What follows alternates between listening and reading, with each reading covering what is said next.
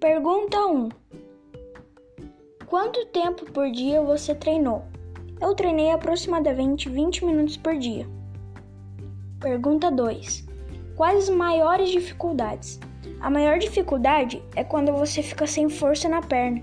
Aí é muito difícil de pular. Pergunta 3. Alguém te ajudou? Sim, meus pais me ajudaram. Pergunta 4. Quais as suas metas? Minhas metas é treinar aproximadamente 20 minutos por dia e ficar o máximo de tempo pulando sem a corda bater em sua, minha perna. Pergunta 5. Você atingiu todas as metas estipuladas? Sim, consegui atingir.